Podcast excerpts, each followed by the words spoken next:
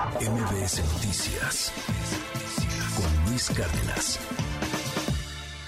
Por otro lado, la corcholata, una de las favoritas, si no es que la favorita, Claudia Sheinbaum, está de gira en Sonora. Estaba, estuvo este fin de semana de gira por Sonora y ahí le levantó la mano el secretario, el, el gobernador de Sonora, antes secretario de Seguridad Pública, Alfonso Durazo. Escuche. Creo yo hemos avanzado. Falta mucho por hacer, pero hemos avanzado de tal manera en la lucha por la igualdad de la mujer que nuestro país está ya preparado para una mujer presidenta. Creo yo que luchar por la igualdad significa que nuestras niñas, nuestras jóvenes, sepan que nada las limita, nada. Que si quieren ser ingenieras, por supuesto que el Estado debe darle las condiciones, pero si quieren ser ingenieras, pueden ser ingenieras. Que las mujeres podemos ser abogadas, que podemos ser boxeadoras, que podemos ser bomberas, que podemos ser policías, que podemos ser poetas, que podemos ser artistas, que podemos ser astronautas, que podemos ser diputadas, que podemos ser gobernadoras y presidentas de la República. Muchas gracias a todos y a todas.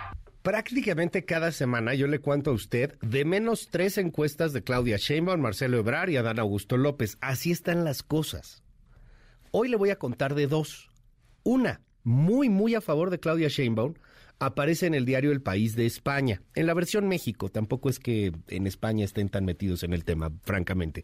Pero bueno, en la versión México, en la versión digital y en la versión eh, allá en, en, en, eh, en Latinoamérica, en, el portal, aparece Claudia Sheinbaum con una preferencia de 35 eh, puntos en preferencia bruta y en, en, en preferencia efectiva 48 puntos. Marcelo Ebrard 26 en preferencia bruta y en preferencia efectiva 36. Ricardo Monreal 7 en preferencia bruta, en preferencia efectiva 10. Adán Augusto López 4 en preferencia bruta, en preferencia efectiva 6.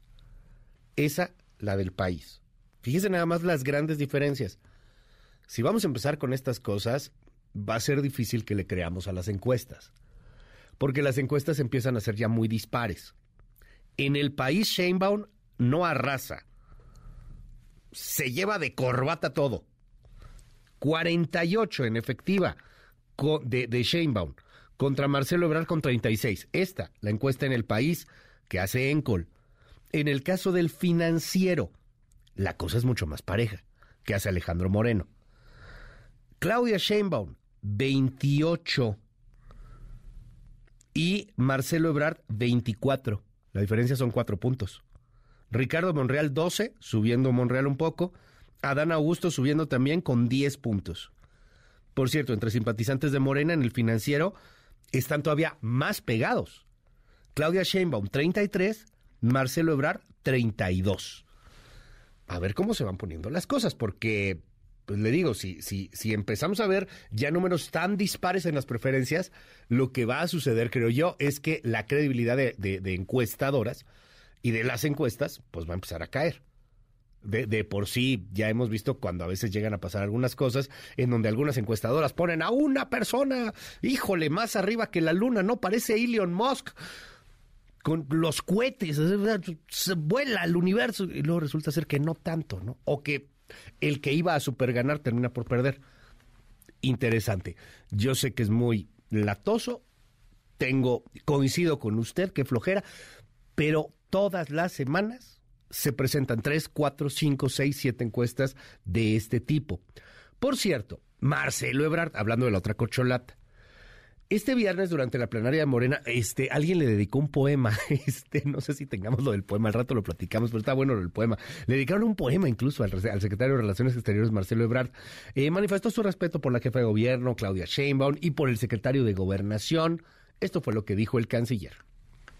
¿Qué opino de la jefa de gobierno del secretario de Gobernación? Bueno, pues somos amigos, somos compañeros y compañeros hace muchos años. Y una cosa es que tengamos una competencia política y otra es que nos empecemos a golpear entre nosotros, porque tenemos una obligación con el movimiento. Tenemos una, no podemos hacer eso. Yo nunca voy a hablar mal de mis compañeras y compañeros, jamás. Nunca lo haré. Hay, hay competencia, pero hay respeto. No me atrevería a hacer una comparación con mis compañeras y compañeros, no me corresponde. Ok. 7 con 22 minutos. Querido Ezra Chabot, te mando un gran abrazo. ¿Qué opinión te merecen las corcholatas de cada fin de semana? Por cierto, ya dijo la jefa de gobierno que le descuenten todos los días que no esté en eh, su chamba, que los fines de semana se lo, se lo descuenten. Hoy ahí en la primera plana de reforma, bueno, pues aparece un análisis en donde no le han descontado precisamente todos los días. Una tercera parte de los días que no ha faltado sí se los descontaron, pero no todos los días. Querido Raquel, es buen día.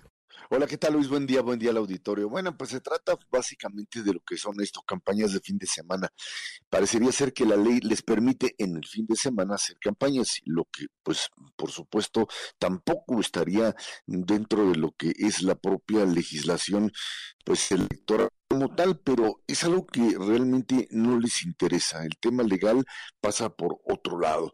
Estamos ante una situación en donde desde el momento en que el presidente de la República dio el banderazo de salida a la pre-pre-campaña electoral, pues básicamente estas tres corcholatas decidieron que pues en la medida en que se les había fijado un determinado tiempo y muy largo antes de poder presentar incluso su renuncia, como la ley lo pues establece para poder lanzar campaña, pues eh, eh, asumieron que los fines de semana eran esos fines de semana libres o en todo caso pues eso que les descuenten para poder moverse libremente por donde sea para pues eh, dicen mover a sus militantes algo que no está no está dentro de la legislación electoral permitido en función de lo que se llamarían tiempos de pre-campaña como tal. Sin embargo, en la medida en que además la oposición no empieza a mover sus fichas porque están ahora preocupados primero por el tema Estado de México, cosa que hay que recordar, el aparato de Estado se mueve en paralelo, mueve la elección del Estado de México con Delfina y, y, y generar dentro del Estado de México todo esto que tú has descrito perfectamente eh, en, eh, en, términos de la encuestitis, o sea, esta necesidad de estar sacando, promoviendo incluso eh, esta forma de competencia interna, una competencia interna que en realidad de lo que se trata es de placear a los propios candidatos, generarles una ventaja dentro de todo el escenario nacional para que, pues, cuando empiecen formalmente las campañas, su nivel de conocimiento por parte de la sociedad sea mucho mayor que el que tuviese la oposición. Esto ya lo hemos tenido anteriormente, no de esta manera, no de una manera tan, tan eh, pues brutal, diría yo, pero así funcionaron las candidaturas presidenciales de un Vicente Fox que se movió desde Guanajuato a nivel nacional, del propio Enrique Peña Nieto en su momento o Felipe Calderón, quizá más en el caso de Enrique Peña Nieto, estos candidatos destapados desde tiempo antes y que se movían para tratar de ganar la preferencia. Esto que ha sido tratado de ser eh, eh, pues controlado no funciona como tal. En el caso de la 4T, se trata fundamentalmente de esta carrera en donde el presidente de la República, pues es cierto, nadie habla mal del otro, no se trata de hablar mal, sino de soltar las patadas por abajo, las más efectivas que sean. Y para eso queda claro que la figura de Ebrard y la figura de Claudia Sheinbaum son figuras en donde el presidente, que es el que finalmente decide el tema de la encuesta, pues lo que está viendo es cuál de los dos tiene capaz de sostenerse como tal, de mantenerse como aquel que a pesar de la situación, tanto del funcionamiento de su propia secretaría como de la capacidad de hacer al otro un lado, puede resistir este tipo de embates. Y así es como lo hacen. Eh, Adán Augusto está esperando ser el candidato, el candidato de emergencia en caso de que se dé una situación que esté fuera de control y entonces tenga que irse el presidente por alguien que controle un incendio. Esa es la función de un Adán Augusto que desde gobernación se mueve y pues algo que desde hace mucho tiempo no se utilizaba un candidato desde gobernación, está ahí en función de eso, apagar incendios. Mientras que Claudia Sheinbaum construye la, la candidatura ¿Para qué? Para hacer de Morena el partido no solamente del presidente y de ella, la continuidad, sino la garantía de lealtad, lealtad lealtad absoluta y continuidad sin ningún tipo de cambio. No hay ahí ninguna posibilidad de modificación. Marcelo Ebrard apuesta a otra cosa, apuesta a lo que le enseñó su maestro Manuel Camacho cuando trató de eh, ser candidato con el propio eh, Carlos Salinas de Gortari, cuando trató de convencerlo de que él era la alternativa para el México después de 1994 o en 1994, que él era la corcholata en ese momento del llamado cambio sin ruptura. Así lo definió el propio Camacho, así escribió su libro y de esta manera e-, Ebrard lo que hace es copiar esa línea, moverse precisamente en la idea de que hay que generar un cambio, ser diferentes pero sin romper esa es la apuesta de Ebrar, ser diferente, encontrar un mecanismo distinto al de López Obrador para resolver conflictos internos, pero no romper con la cuarta transformación.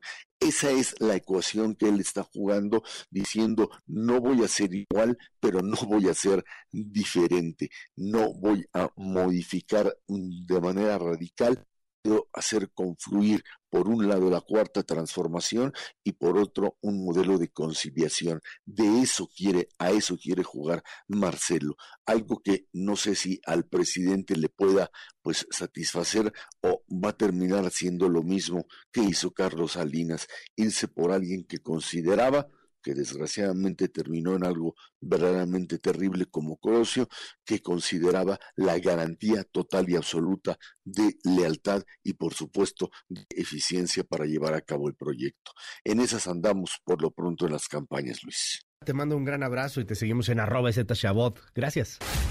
MBS Noticias con Luis Cárdenas.